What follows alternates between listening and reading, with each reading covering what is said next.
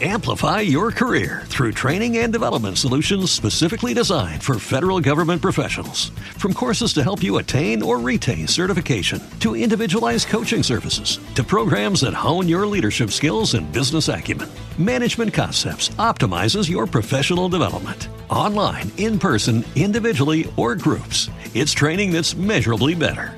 Learn more at managementconcepts.com. That's managementconcepts.com.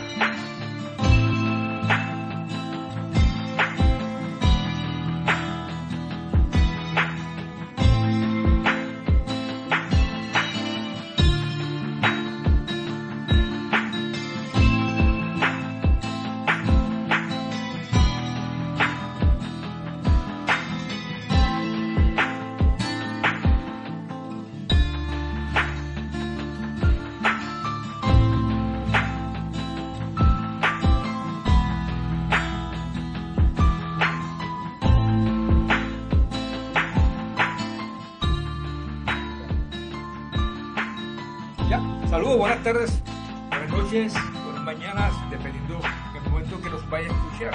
Les habla su amigo Emilio El Carril, está usted en Teletras, su programa de literatura aquí por Bonita Radio. Esta tarde tenemos el placer, el honor de tener al profesor Ricardo Vadillo Grajales desde Aguadilla, Puerto Rico, que es mi pueblo, Grajales. Esto, Vadillo, ese, ese es mi pueblo. ¿Cómo estás? Bienvenido. Muchas gracias por tu invitación y un saludo a todas estas personas que están escuchando tu transmisión.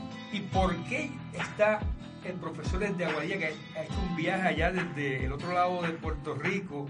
De hecho, ese, toda esa zona es como que sísmicamente bien activa. Me preocupa sí. de San Sebastián. Sí. Entonces, el otro día estaba pasando por, por Norberto González y de momento veo yo siempre voy en la parte de, la, de, los libros puertorriqueños.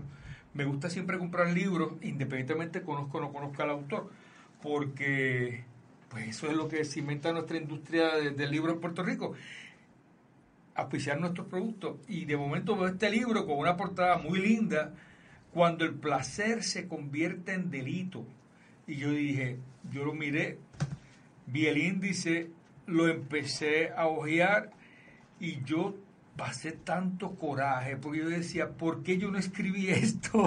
Eso fue lo único que yo pensé en ese momento. Yo debía haber escrito esto. Entonces, eh, profesor, de verdad, la bienvenida aquí a Bonita Radio. Gracias por estar con nosotros.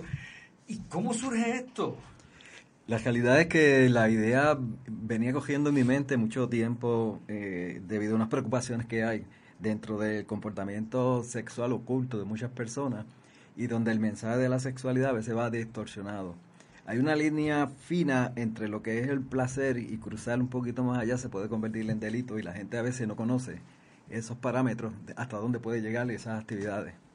Pero entonces, porque vamos, en Puerto Rico la sodomía estuvo tipificada como delito hasta hace unos añitos atrás. Hasta el 2012. Y dicho, casi sobre el cadáver de Tata Charbonnier, porque yo presumo que ella, ella muerto y resucitado ese momento cuando, cuando la quitaron.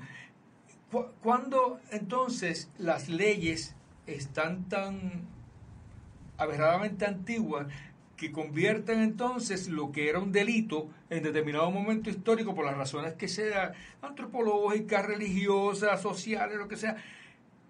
Y entonces no se está viendo la posibilidad de que hay apertura a nuevas nuevos elementos sexuales y, nuevas, bueno, nuevas nada, esto, en, conductas sexuales de, de preferencia que son totalmente voluntarias. Y hasta qué punto las leyes que conocemos son tan arcaicas que no están actualizadas en, ese eh, aspecto social nuevo, moderno, de un nuevo siglo.